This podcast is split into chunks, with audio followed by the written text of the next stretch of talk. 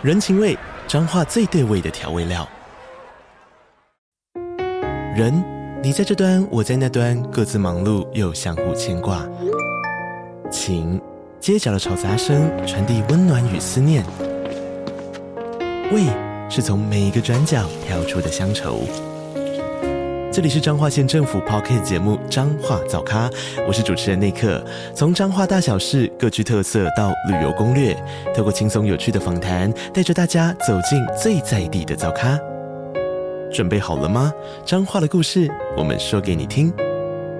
以上为彰化县政府广告。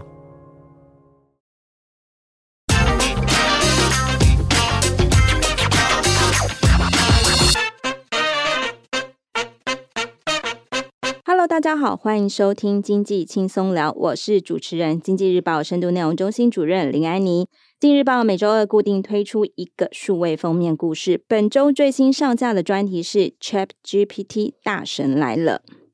人家常说哦，凡事问谷歌，谷歌会帮你找连接，让你自己去看答案。或者人家也会常说，凡事问脸书，意思是。脸书上有一群具有工人智慧的热情脸友，会大方的分享自己的经验和看法。今天呢，我们要聊的呢是一个最近很夯的生成式 AI，这是一个新的大神哦，它可以帮你这个快速搜寻，还可以提供你建议，还可以生成作品哦。它到底有多么的厉害呢？今天录音间的嘉宾是深度内容中心记者孙静媛，欢迎静媛。Hello，大家好，各位听众朋友，您使用过 ChatGPT 吗？还是说您也抢先尝试了微软最新整合进类似 AI 的 Bing 新的 Bing？听说它还蛮好斗，也有很多的情绪哦。那不晓得说静源最近的使用情况是使用了哪一类的聊天机器人？就是用这个最红的 ChatGPT，我觉得。这个 ChatGPT 应该说跟其他的 AI 相比，真的是差蛮多的。嗯，就是它几乎没有什么问题，它答不了，就是可能很简单基础的问题吧。但是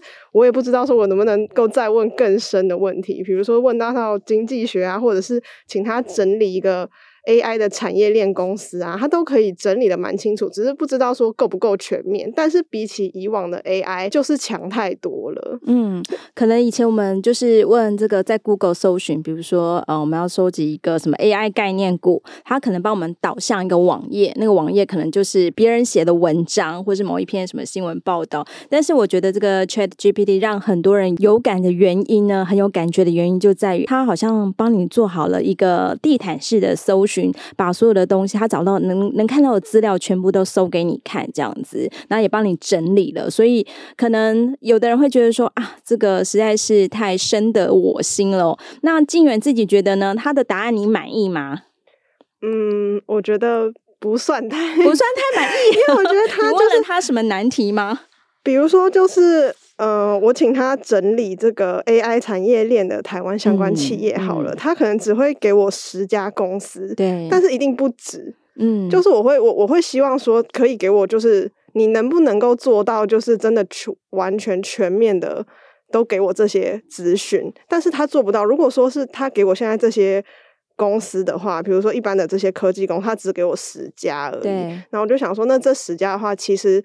都是可能在 Google 上面搜寻很快搜寻得到，或者是搜寻量特别大的，它它这个 AI 在整理给我，但是我可能会想要就是除了这十家搜寻数量最大的这十家公司之外，我可能会想要知道一些其他的，因为这样子对投资来说才比较有那个我要做走跟别人不一样的路嘛。但是 AI 可能就是还是。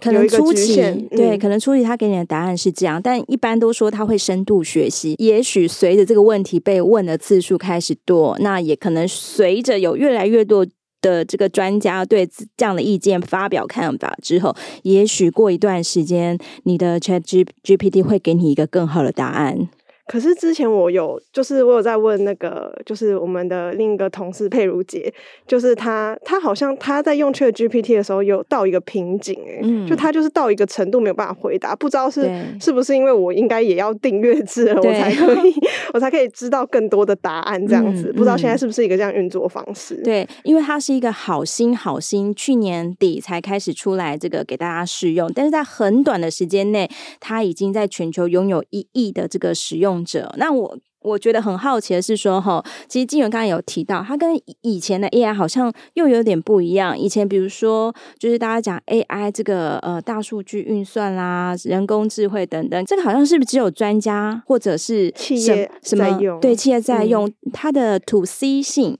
它的落地性好像没有这么好。嗯、可是这一次好像聊天机器人的情况是不一样，可以稍微分析一下哪里不一样吗？嗯，他就是回答的非常的快速嘛，嗯、然后他也整理了，他就是有点可以帮你条列式的整理一些、统整一些东西。就以前的话，我们用 AI，他可能你问到某一些问题，他很自私性的回答，就是说他可能没有办法回答这个问题，他他就是能力有限，没有办法回答。可是现在鸡同鸭讲，这好像也蛮普遍的，很多错误。然后，但是其实现在的 AI 这个 ChatGPT，它还是一样会有一些错误，但是。这个错误率没有到以前那么那么的高，然后现在的话，他就是基本上都可以回答一些问题，除了政治方面他不太爱回答。嗯、这可能是牵涉他原他自己这个开发者对他的一些先天的一个伦理性的限制。对对对，嗯、然后目前的话，因为几几乎我问的所有问题，就是我还问他说：“你自己觉得你自己是一个成熟的 AI 吗？”他也很谦虚。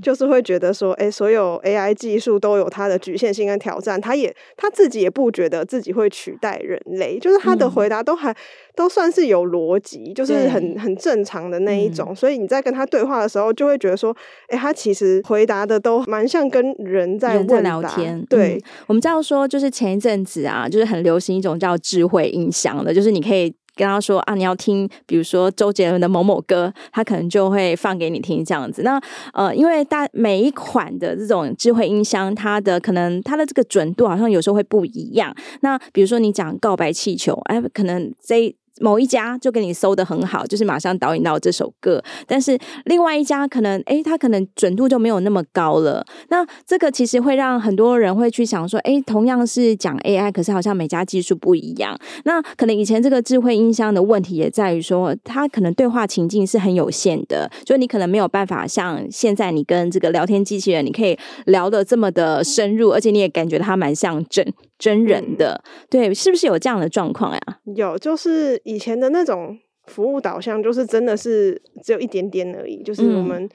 请他做什么，他有时候还做不到。可是这个生成式的话，他是可以讲很多很多的话，他可以聊很多，比较不会答非所问这样子。对，有时候有时候会，但是几乎就是虽然不能提供一个真的很完美的答案，但是他还是会提供一个就是。哦，还看起来好像还可以哦，真的有那么一回事的答案。其实我们有时候在问一些专家，或者说我们在朋友之间聊天，其实我们也不敢保证对方讲的话是百分之百正确，也许也许正确度没有那么高，但是感觉那种就是很真实的对话，然后双方好像可以借由这个讨论过过程当中去修正、激荡更多的想法出来，这是真人之间聊天有趣的地方。嗯、但是是不是跟以前的 AI 没有办法这样子这么有趣？可能。对觉得哎、欸，那个尝鲜感过去了之后，就觉得说，哎、欸，这个好像也蛮无聊的。但是好像这一次聊天机器人不是这样子，好像是不是越聊越有趣啊？对，它有一个点，就是说，比如说我们跟 Siri 讲说，请讲一个笑话，嗯，那它的笑话可能只有几个而已，就它变不出新花样了。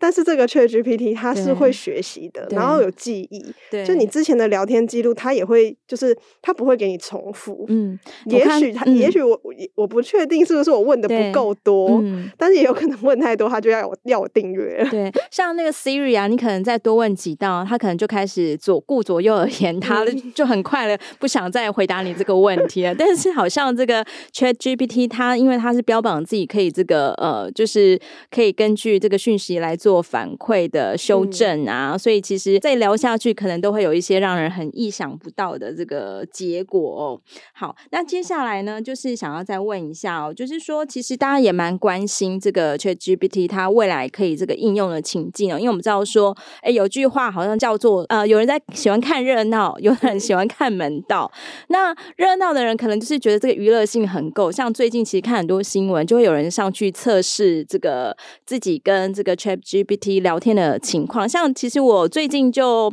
哎，这个台大校长管中闵，因为他卸任了嘛，前台大校长卸任了，他最近就在脸书上贴一个，就是说他的朋友问这个 ChatGPT 说：“哎，管中明是何许人也啊？”就殊不知搜出来答案让人也蛮吃惊的，因为那个呃聊天机器人说啊，他是一个优秀的运动选手。哇，这显然跟我们认知有很大的差异，这样子。对，那那其实会觉得说，哎，他他他其实是不是还有一些？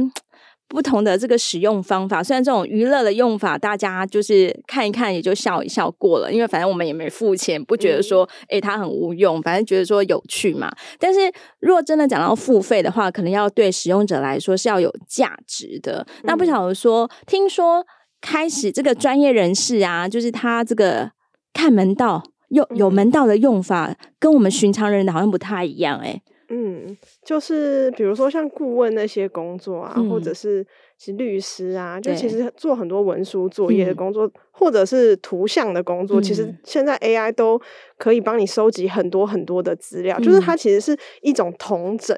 就你不需要自己一个一个去翻，就是一个网页一个网页去翻人家，因为每个人都有自己各种意见，然后你有时候意见多了，就会觉得说天哪，我到底要看哪一个才好？但是却 GPT 它可能会帮你搜寻出，就是你自己没有发现或是专家没有发现的一些观点。然后帮你整理出来，那这样子比较条列式的，让他们好去在工作上有更好的一个作业流程。所以很多人就会觉得说，哦，即便是推出订阅制，这些专家也会觉得说我可以用订阅制，因为订阅制其实比一般的，虽然我没有订阅，但是我就是听专家讲，应该是好蛮多。对，好像听说那个报读的正确率会比较高，嗯、而且也比较不会 lag 卡卡这样子。对对对，对，好，我们刚刚有聊到，其实这个呃 ChatGPT 它是一种呃，大家都说它是一种生成式的。AI 哦，那这个跟可能传统 AI 还是有一些不一样哦。那生成式 AI 它有一些特点，比如说它是就是呃，它可以从这个资料当中去大量的去海捞资料，然后它能够训练资料，然后也能够深度学习，甚至去产出一些作品出来。那比如说刚刚金源有讲过说哈，就有些创作者，他可能比如说他在发想一个剧本。或是说他想要画一个图的时候，他可能先请这个 AI 帮他做，那可能可以先生成一个这个剧本，嗯、或是说可以帮你做一些人物的生成啊等等的。诶、那那这样说来，是不是未来这个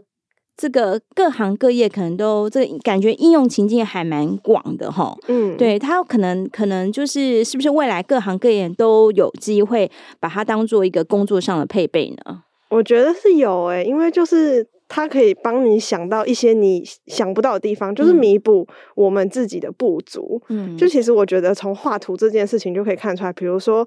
有一个人画了一张图，那他写他把这张图丢到 AI 里面去，请 AI 来修正，可能在光影的部分他没有注意到，就是诶，这个光可以怎么打，然后怎么呃这个图还可以有哪一些背景增加，然后添加一些。呃，滤镜之类的就不知道，可能画图的人，然后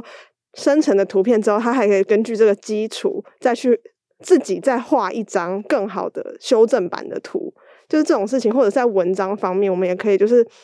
其实它是可以把文字丢进去，然后请 AI 来修正，说你觉得哪一个哪一个点不好，可能我这边需要补充一些案例，或者是。呃，我的这个结构性不够，呃，要怎么讲啊？就是结构性不够完整，不够完整。他会给你一些建议，帮你修这样子。对对对，他就是可以，他应该是说，就是可以给我们，就是激发更多我们想不到的事情，就是弥补我们不足。其实就是有一个辅助工具的感觉。嗯嗯、对，嗯。对，因为像金源本身是有在画画的嘛，对不对？嗯、我看过你就是用这个 iPad 画，对 iPad 画画这样子，嗯、对，画出来觉得也蛮厉害的。你你自己有在画画，你觉得就是呃，你会想要这个你画出来的图让这个 ChatGPT 帮你修正嘛？或者说你这种这种状态是我们叫人机协作？对，对，这样的这样的情况创造出来的东西会比你原来的你自己觉得呢？相比，我有试过，就是把我的图丢到 AI 里面，嗯、然后它它的确就是会做出一个，就是我不能说它是更优秀的作品，嗯、可是真的是在光影的部分，可能我没有注意到，嗯、或者是我觉得说有哪些地方我可以补足，嗯、但是因为创作或是图片这件事情就是很主观，嗯、你觉得美不美这件事情就很主观。那你觉得他帮你补充之后？有你的味道吗？还是说，其实他已经修掉了，把它完全把它变成一个这个更 pro 级的作品？没有诶、欸，我觉得我他我觉得他没有，因为比如说我丢进去之后，它会有一个固定的模型，它、嗯、的那个画作，比如说画有很多，有水彩、有油画、版画，然后颜料就是各式各样的，可是它的那种出来的质感就是。结果一开始是用美图秀秀的 AI，我不是用那种在那个 Discord 上面有一个，嗯、反正也是一个就是创作 AI，你只要输入字源，你输入关键词，它就可以帮你生成你想要的图。对。但是因为你生成出来的图，它可能没有一种就是颜料方面可能不是你想要的，也许你要打的很细，比如说我要水彩，然后我要怎么样。嗯、但是如果说你在创作的过程中，就是。一般一般画家他们在画油画的时候，其实都上好几层，嗯，对，然后就是一直会有不同的想法，可是 AI 可能一下子就出来了，嗯，你不会花好久好久的时间，嗯。我觉得那个感觉还是有差，就是这这幅作品的价值。AI 跟人创作出来就是不一样。嗯，了解。其实因为我们家的小朋友啊，虽然才是幼儿园，但是我们有送他去学画画。那有时候因为小朋友就是脑袋里可能就是天马行空，那有时候他创造出来的作品已经是会觉得哇，已经是非常不错，很有原创性。那他的老师呢，就是偶会帮他这个做修正，比如说就像这个。这个 AI 做的可能会做一些光影啊，或者是这个颜色对比，再帮他做一些修正哦。看起来还像是这个孩子的原创的东西东西，但是在一些技巧的表现上，好像是更优秀这样子。嗯，好，接下来要有一个灵魂考验。好，我们知道那个 这个静源跟我呢，就是基本上就是记者跟主编的关系哦。这个记者来的稿呢，就是通常主编就是会帮忙这个核稿，那有时候就是改的多改的少，或者说觉得说哪里要修正哦。那其实我们在上节目之前，我们其实哎、欸，曾经有讨论过，就是这个如果这个静远其实是拿这个 ChatGPT 的这个答案稿子，请他帮你写好交来，我到底会不会识破？静原你怎么思考这个问题？你真的会做这件事情吗？嗯、呃，我我觉得这件事情有点做不太到哎、欸嗯，因为他这个有字数限制。哦，就比如说我，我可能会问他一些问题，就是比如说我我有。某一些某个段落，可能我觉得这个段落补充不完全，就我可能会问他说：“这个、嗯、这个方面还有什么段落可以补充？”但是他讲出来的话就是很。很制式，就很像课本那种的、所以还是要自己去修饰它。对，好了解。因为其实真实的静园写作，其实常会在稿子中看到很多那种灵光乍现，或者说会想不透，说，哎，为什么静原在这里要做这样的安排？比如说这一次的主题，它其实呃是做了三篇的安排。第一篇呢，其实做的是就是关于这个生成式 AI 的一些介绍，然后还有关于这个这个生成式 AI，它将带领大家去就是未来。AI 可能会长得什么样子？有哪些趋势哦？然后第二篇呢，当然就是这个，因为经济日报的关系，所以我们一定要就是针对这个产业，新兴的产业要有一些这个台厂的这个商机、利基的这个介绍。然后第三篇其实静原也做了一个很好的这个切角，直接讨论关于这个争议的问题哦。对，其实看这个静原的布局，会觉得说，哎，其实是一个还蛮不错的这个规划。因为同样，比如说我们要都要做这个聊天机器人这个主题，可能静做是这样的规划，那比如说我们另外一个科技线记者佩如来规划，可能又是另外一个样子，所以其实是人脑比较有原创性呢，比较有创造力。我觉得应该是这样子，没错吧？嗯、就他其实他给的东西就是网络上都有的，就是可以很明显看出来，就是你给的东西我就是查得到，可是你整理出来给我。就是很感谢你那么方便这样，但是你整理的方式有点干这样子。对，就是会觉得说，就是你不能讲说，比如说，我觉得华人就是中国人，嗯，台湾人就是都很喜欢用。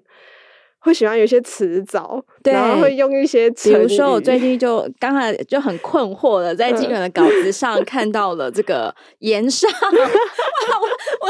我顿时想说，我要赶快问一下 Google，赶快问一下谷歌大神，盐上是什么意思？这样子。那但是看了半，因为他。导引我去一些网页，然后又越看越、嗯、越模糊了，因为我只有很短的时间可以来做这个补充或修改。于是我赶快问这个工人智慧，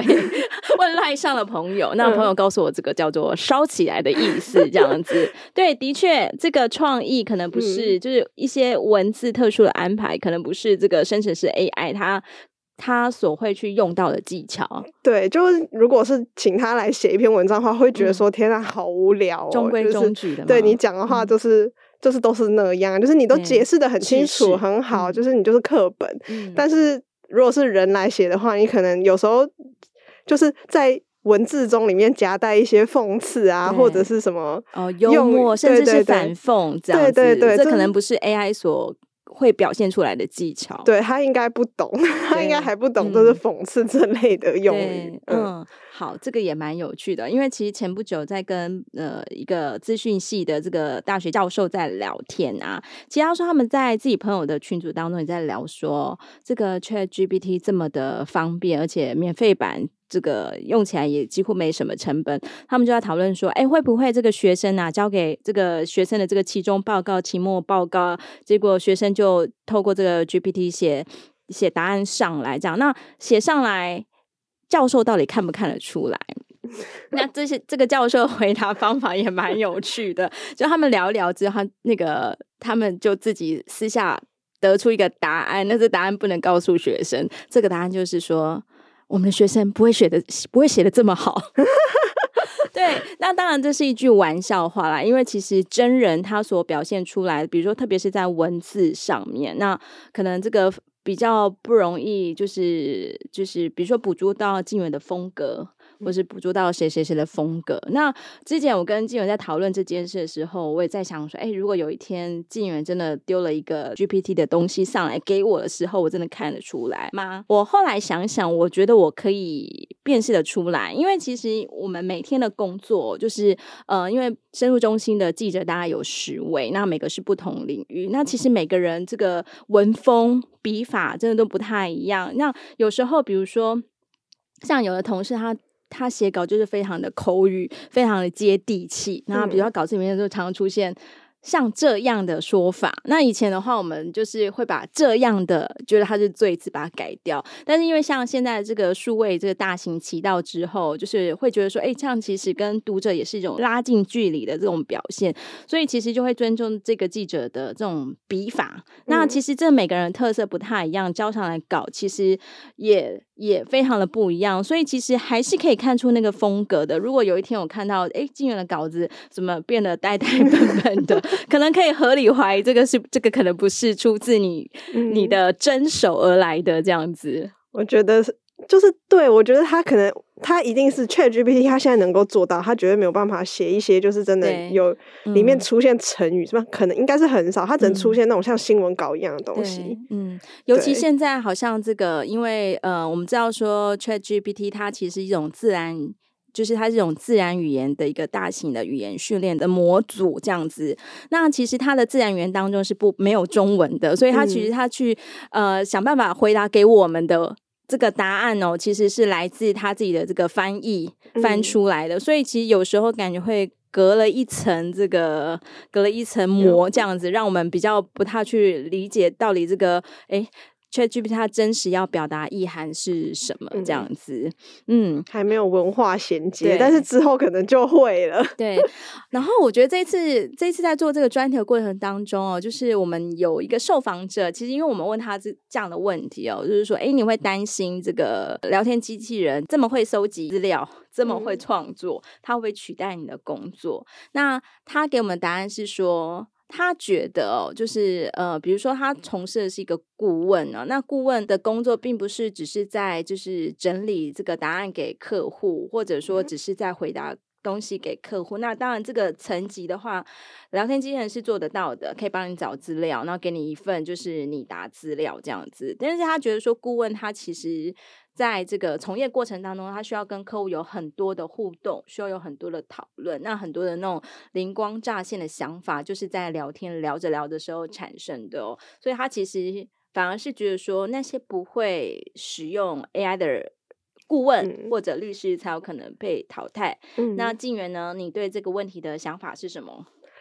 我觉得就是，虽然我觉得他说的没有错，但是如果我我一定会考虑到我自己身上，就是记者有一定要用 AI，不然就一定会被淘汰嘛，或者说记者这一行会不会被淘汰？嗯，就是跟 AI 聊天之后，我觉得是说它会进步的越来越快。对，就是现在已经看到它进展成这个样子了，虽然还不到强 AI 的地步，就是强到说真的，他自己有自己的思维，对，这样好可怕哦。好像要宰制我们了，这样。对，可是可是，比如说他就是像是那位顾问说的，像体育记者或者是一些真的是他的那些很制式的新闻，嗯、就其实是可以 AI 来做。那这样子的话，他们就是体育记者啊，或者是一些就是播报播报天气的那种记者，他们会不会真的被取代？这个就很难说，对不对？对，因为像天气，我们再怎么妙笔生花，嗯、我们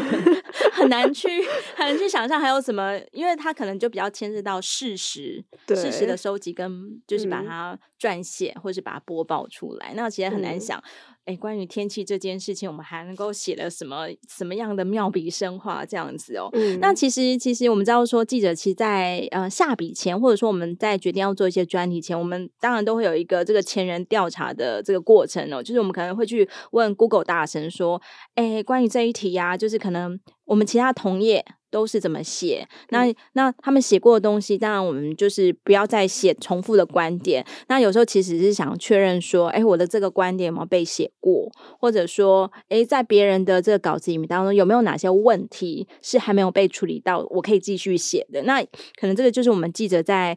这个如何跟谷歌大神互动的这个经验哦。那其实这最近这个聊天机器人大行也衍生一个问题哦。会不会以后我们都不跟这个谷歌大神互动了呢？我们都不不去这个凡事问谷歌了，我们都是凡事去问聊天机器人，会这样子吗？嗯，就是我们问到的答案应该是不会，就是他们有两个不同的领域。如果是 Google 的话，就是它还是有它在应用方面的好处。嗯、如果是结合 AI 的话，比如说 Google，它现在我觉得他们就是要形成一个生态，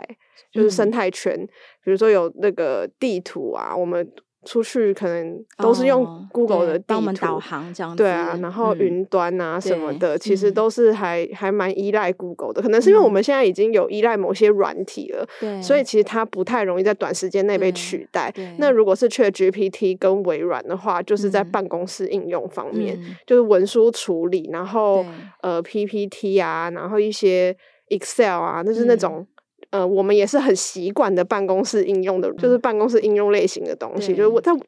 办公室，然后文书处理方面，就是它有它的强项。就是说，双方各有擅长。如果、嗯、是在这个搜寻界，对对对，因为大家大家跟这个谷歌大神这个交往的打交道的这个。的历史跟时间是比较久远的，可能我们那个习惯还难、嗯、难以改善回来。那我们也知道说，其实微软它它是这个 ChatGPT 的这个开发的母公司 OpenAI 的这个金主之一哦。嗯、然后最近其实微软动作也很快，它在自己的这个浏览器 Bing 当中也放入了这个就是这个类似这样子的聊天机器人的功能哦。那我们发现很多这个记者去测试，发现诶这个。这个新的病，他的这个回答哦，就是这个哎，情绪性很重哎，就是有时候会有 出现侮辱人，或是或是会有这个强烈的情绪。哇，他长他的样子好像就跟 ChatGPT 不太一样，觉得这个是一种商业手法嘛，专门要吸某一类 群黑粉吗？是这样子的盘算吗？应该是还没有。完善好，毕竟就是不同国家有不同的文化。如果是美国那边出生的话，那就只能。不过美国人种很多，对，就他也许也会，我不确定会不会冒犯到就是其他不同族群的人。对，但是因为除了美国，就是除了地区以外，就是我们自己可能也要有一个自己的在地化，在地化，因为他可能因为有一说是说哈，这个这种生成式 AI 啊，就是。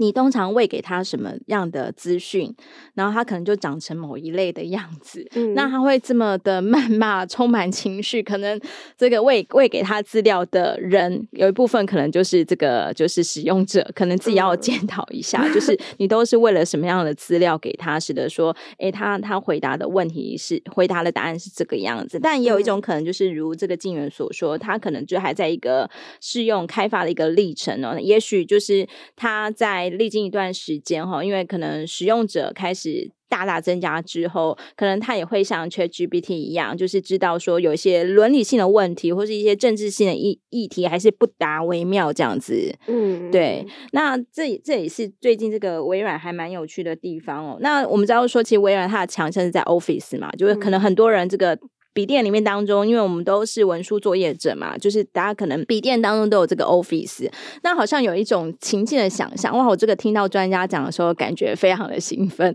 他说他其实他就帮你整合到这个呃生成式 AI 的功能哦，就是当你要写稿之前，他就已经。很厉害，很贴心的帮你先就是预提一些重点，甚至帮你先先画好。那比如说你是个工程师呢，你要这个开始写你的程式，你也可以让他帮你生成一些主要的骨干，然后、嗯、然后你在这个基础上你再去做修改。哇，这样听起来是不是很棒啊？我觉得听起来。对，其实还是很好，没错，但是就觉得说，感觉会有很多犯罪出现，很多犯罪。嗯，我只是想说，会不会花要以后 Office 收费会不会要花很多钱这样子？哦，这个收费问题我也觉得很可怕哎、欸。就是如果我们真的太依赖这些东西的话，那不是以后我们就一定要付钱吗？我们我们我们赚钱了，但是我们的。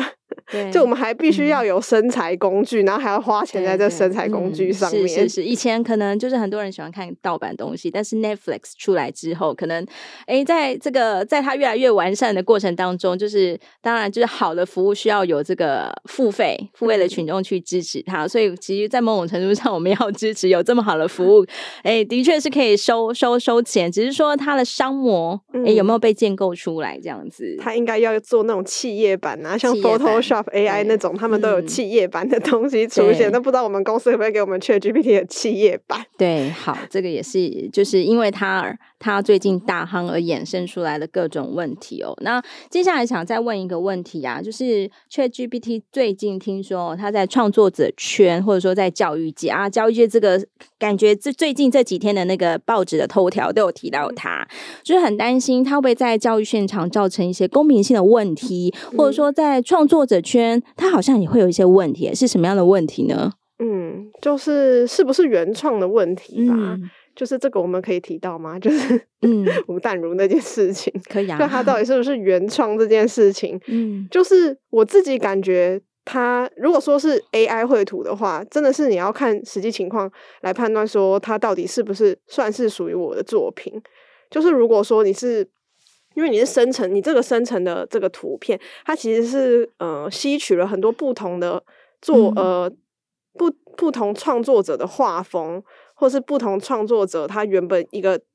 样板，就是因为有一些创作，比如说你画一个脸啊什么的，它就有很多不同的形态。那如果你关键是输入的好的话，那基本上就可以生成一张很完整的图。但是这个。你并没有花任何心力，嗯，你只是输入一些关键字而已，嗯。虽然是你的作品，嗯，但是其实我觉得是没有太大的价值。对，因为我们刚才讲说，嗯，其实金源本身是一个会画画，就是会这种电绘，像我们叫电绘嘛，电绘的人，其实这是非常耗时耗力的，对吗？嗯，对，一笔一画都是来自自己的这个想象跟创作，嗯。但是如果只是这么轻松输入关键字，那到底这个著作权是算谁的呢？嗯。我觉得其实他只要，我觉得就是那个重点，就是你要注明这个东西是 AI 做的，不可能是你自己画出来的。嗯，可能注明关键字生成之类的，嗯，这样也可以算是你的，没错，是是你的，没错。你用你有你可能你有你的特殊想法，你的特殊关键字什么。什么什么樱花配什么狐狸，然后配什么少女？花感觉我的想法 下一个要接鲑鱼，我不知道为什么，我就是这样想。樱花勾吻鲑，对，好聪明哦。对，就是 他他他有他的创意在，就是他的关键，只要可能我不会去想到樱花配，对啊，就像安妮姐，你可能是樱花配鲑鱼配少女，对，好这样子，这样是你的作品，可是不是你。一笔一画画出来的，就不是因为其实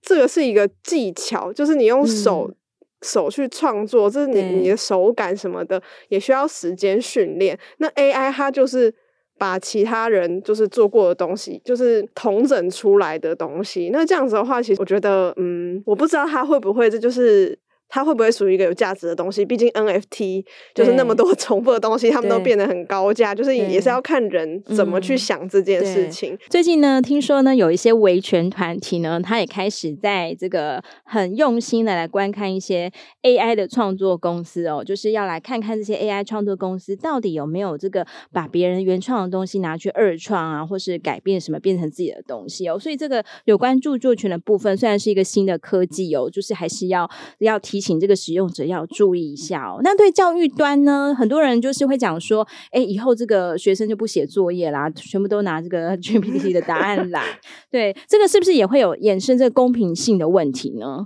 我觉得一定会有，它感觉是现在已经在发生了，对，已经发生了。就是如果说我们，比如说什么比较那个什么国小教育那些啊，就、嗯、写一些作文什么的，其实 ChatGPT ChatGPT 应该都可以。但是就像安妮姐刚刚讲的，就是大学教授可以看得出来，哦，学生应该是不会没有这么厉害，对，没有这么厉害。但是我觉得很有意思的是，ChatGPT 它每一次的回答都不太一样，嗯、是对。但是如果说大家都用这个 ChatGPT 来写作业的话，那不是？还是很容易被发觉嘛，就是你抄我，我抄你，但是都是同一套东西，太像，所以老师也是有经验的这样子。对，对其实我们会就是因为自己家里有养小孩，会知道说那种就是像我们是中文作为母语啊，就是写作这件事情是怎么练出来的。其实我们都是从阅读，然后写作。那其实像那个小朋友，他们这个写作的训练是有一定的步骤而来。比如说，他可能就是初期，因为都还不会写嘛，要怎么样训练小孩，小孩能够写。就是你可能要给他一些音架，就是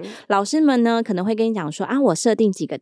题目，就是设定几个 Q。让你来回答。嗯、那那小朋友呢，就是根据老师的这个 Q 来来做 A。那也许我把就是第一段的 A 是什么，第二段是什么，然后慢慢的就是把它串成一个文字。那有时候那个老师要训练你会修辞啊，比如说啊，我们我们我们今天就来练这个夸式啊，夸式是什么？像什么石头咚咚咚，什么什么什么这样子，什么丢到哪里，然后形成一个很巨大的什么什么什么东西这样子。那其实这样的训练是对小朋友来讲是有意义的。那就怕说这个科技变成一个滥用，滥用之后就有一个会发生一些不好的成果，会发现我们小朋友的写作实力开始弱化，这样就不是我们所乐见的这样子。嗯，比较害怕是他们的那个创造性会被压缩到，嗯、就是如果说真的一切都。这样的话就很像过度仰赖，对，你反而就是自己该有的原创反而不见了，这样子很可惜。嗯，这样子就不太好。嗯，今天我们很谢谢静源来节目当中跟我们分享，希望对听众朋友们有所帮助。如果有兴趣，也可以到我们今日报网站来阅览相关文章。有任何的意见，也不要忘了告诉我们，也欢迎给我们五颗星的评价哦。我们下次见，拜拜，拜拜。